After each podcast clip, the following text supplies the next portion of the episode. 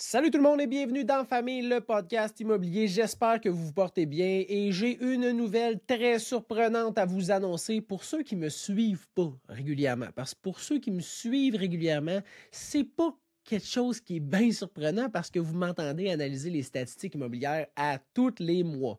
Mais présentement, c'est une véritable montagne russe, l'immobilier présentement, avec des rebondissements inattendus qui laissent tout le monde un petit peu perplexe. Bon, voici ce qu'il faut savoir présentement, c'est que ces dernières années, le marché, c'était un marché de vendeurs incontrôlable. En d'autres termes, en tant que vendeur, vous pouviez lancer un chiffre, n'importe quel chiffre, comme prix d'affichage de votre propriété, puis vous étiez quasiment sûr de l'obtenir. Vous pouvez demander, vous, pouviez demander qu'il n'y ait pas d'inspection, demander de passer chez le notaire super rapidement, demander des concessions, genre des grandes concessions que normalement, on n'aurait pas demandé dans un marché normal. Puis toutes ces petites demandes-là qui apparemment sont scandaleuses dans un marché immobilier normal, bien, Pourtant, les acheteurs faisaient quand même la file en avant de chez vous pour vous donner encore plus d'argent que ce que vous demandiez. Mais au cours de la dernière année, des derniers six mois, huit mois, dix mois, les choses ont changé. Puis là, peu importe que les stocks soient encore très bas, fait que le nombre de propriétés disponibles, ceux qui écoutent mes statistiques immobilières, le nombre de propriétés en vigueur présentement, même si cette statistique-là est encore très basse, les choses tournent à l'avantage de l'acheteur actuellement. Mais pas pour toutes les transactions quand même. Une certaine portion des transactions va se passer, puis l'acheteur va avoir un certain pouvoir dans la transaction. ça s'explique par plusieurs points particuliers. Ça s'explique parce que le taux d'intérêt majoritairement est fucking élevé. Fait que, si présentement, toi, tu as un taux d'intérêt variable, tu me comprends. Parce que j'ai des chalets locatifs, ma propriété, je suis sur taux variable sur toutes mes hypothèques et je te confirme que c'est un sujet que je n'aime pas parler, alors je ne rentrerai pas là-dedans. Mais le taux d'intérêt, ça fait que pour un prix équivalent, fait qu'une maison de 500 000, voilà un an et demi, puis une maison de 500 000 actuellement, c'est vraiment pas le même paiement, mais vraiment pas le même, paiement. on peut même parler de, de centaines et centaines de dollars de différents.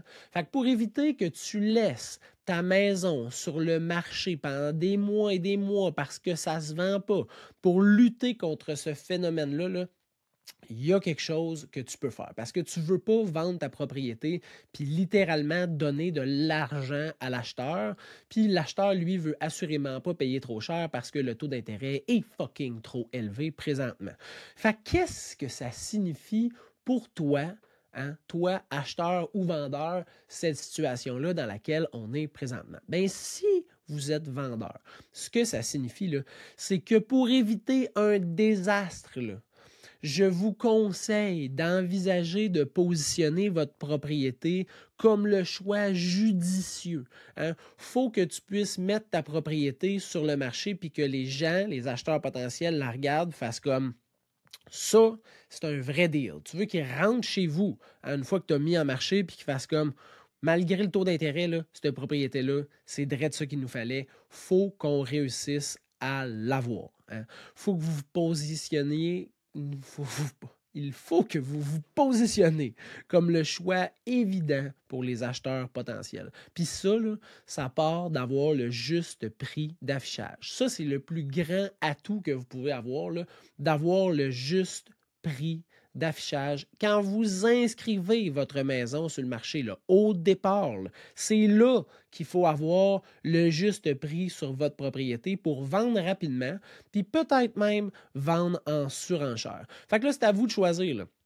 Est-ce que vous voulez l'appât du gain et essayer de votre maison ce que vous, vous pensez qu'à vous, ou y aller avec une logique statistique, puis essayer de répliquer des transactions qui se sont passées dans votre secteur, des transactions qui ont probablement été des beaux gros coups de circuit. Tu sais, si une maison se met en vente à 300 000 puis elle sort à 345 là, ben c'est excellent. Si tu avais mis ta maison à 325, ça se peut que tu l'aies vendu 315. C'est vraiment une question de timing, de stratégie, de, c'est un amalgame de petites choses qui font la différence, mais le prix d'affichage initial peut faire toute la différence.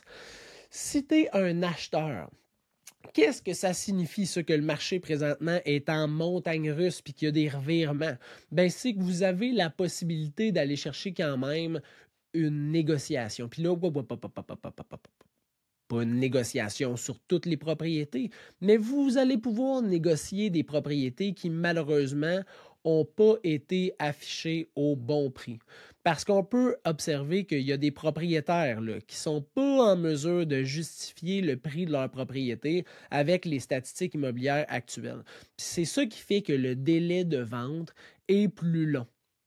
Fait que gardez un œil attentif sur des propriétés qui dépassent le 7 jours, 14 jours, 21 jours de mise en marché parce que ces propriétés-là ont probablement pas le juste prix et la juste valeur marchande. Là, ça ne veut pas dire que le propriétaire est ouvert d'esprit à se faire négocier, mais il a assurément dépassé les deux, trois, quatre premières semaines de mise en marché.